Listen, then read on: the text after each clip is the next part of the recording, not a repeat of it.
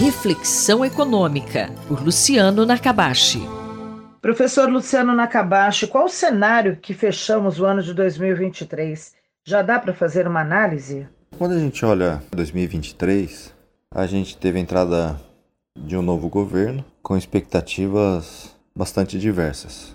Então a gente percebe que uma parte da agenda tem evoluído, tem um foco aí no novo arcabouço fiscal, tem a questão da reforma tributária, e a gente tem outros pontos que estão mais relacionados ao longo prazo, como a parte do meio ambiente, que teve uma mudança bastante considerável, a parte da educação, né, no Ministério da Educação, teve uma melhora significativa, mas na parte econômica ainda a gente percebe uma certa incerteza em relação ao fiscal.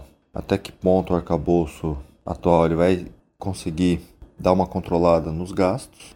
A gente começou o ano com juros bastante altos, olhando a parte da política monetária, com uma queda que começou mais recentemente.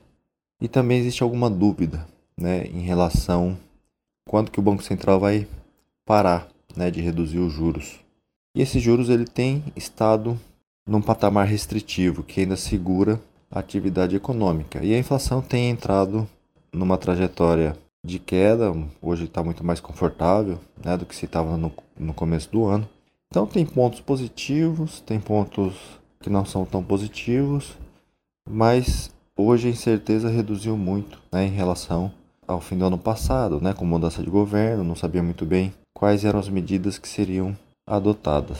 Professor Nakabashi, diante desse cenário, Quais as perspectivas para 2024, hein? Sandra, se a gente olha no final do ano passado, começo desse ano, as perspectivas é, era de que a economia teria um desempenho muito fraco, muito próximo da estabilidade, né? talvez até um, uma possível retração do PIB.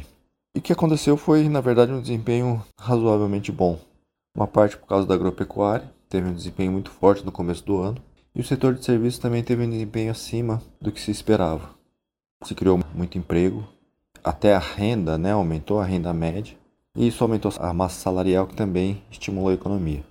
Teve um erro bastante grande de previsão de muitos analistas. E espera-se, né, que em 2024 a economia ela tenha um desempenho relativamente fraco, né, em torno de 1,5% de crescimento, essa é a previsão dos analistas, sobretudo pela questão dos juros, né, ainda restritivo, os juros ele demora a variação dele para ter efeito no mercado, sobre investimento, sobre consumo. Então, essa redução que começou, a gente espera que o efeito comece a surgir depois de 7, 8, 9 meses. Ele ainda está num patamar restritivo e é possível que o Banco Central pare é, num patamar ainda restritivo o processo de redução dos juros.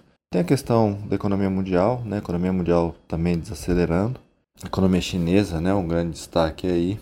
E a questão fiscal no Brasil que ainda não está resolvida, isso causa incerteza. E vários indicadores mostram né, o resfriamento da economia brasileira. Então existe uma expectativa nesse cenário. A grande questão aqui dentro é a questão fiscal, lá fora a questão do desempenho das grandes economias, chinesa, americana, Europa, alguns conflitos que também têm ainda prejudicado, né? Tem aumentado a incerteza e prejudicado o investimento, o desempenho econômico e que podem se agravar também.